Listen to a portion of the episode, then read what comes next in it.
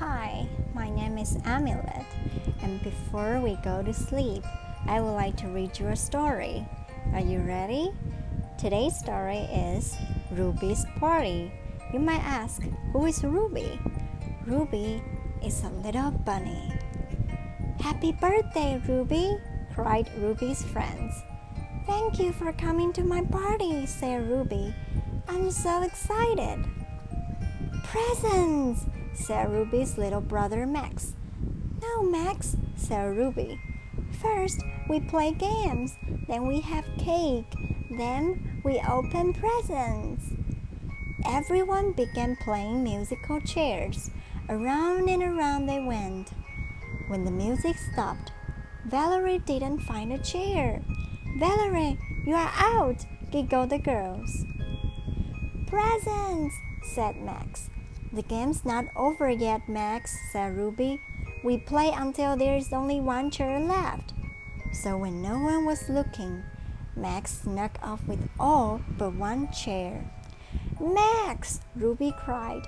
That was a sneaky way to win at musical chairs. Presents, said Max. We still have more games to play, Max, said Ruby.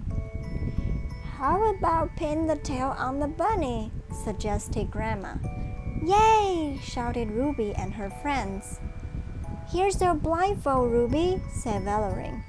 Then one of Ruby's friends spun her around. Wow, wow, wow, said Ruby as she wobbled. Am I getting warmer or colder? Ruby asked. She was heading right for Max.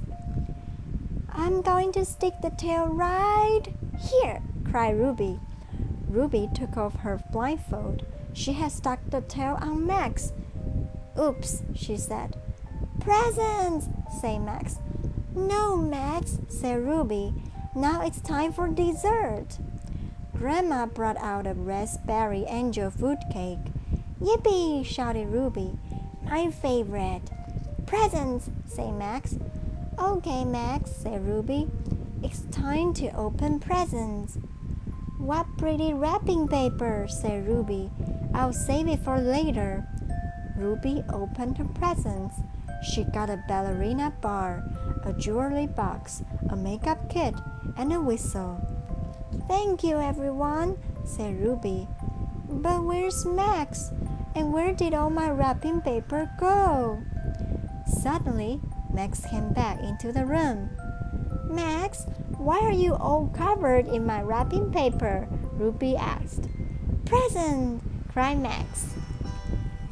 好，我们现在读下一个故事，是中文的，叫做《烟花》。好，来看烟花，它的第一个图呢是一只狐狸哦。从前有一只狐狸，它有一个好朋友欢，他们长得有点像，喜好也差不多，都喜欢吃玉米跟看书。欢的话很多，你吃太多会变胖。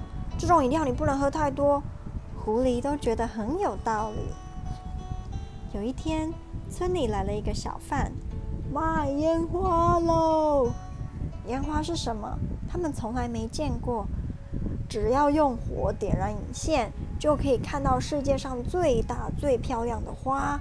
小贩说：“狐狸买了一个，欢也买了一个，小贩又拿出一个，今天买二送一哦。”狐狸喜滋滋的找了个空旷的场地，点燃了自己的烟花，太漂亮了，大家都被吸引了过来。欢，轮到你啦！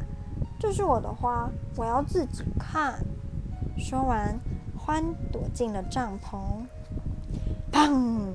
显然这是行不通的。还剩下一个烟花，大家都眼巴巴的等着。这是我们的烟花，不要给别人看。嗯，这里没有别人吧？他们来到了一个小山洞，走了出去后，又开始划船，划到了河面上。这里没没有别人吧？但是有一大堆的鱼都跑来了，所以他们两个又跑呀跑，跑到沙漠上。这里没有别人吧？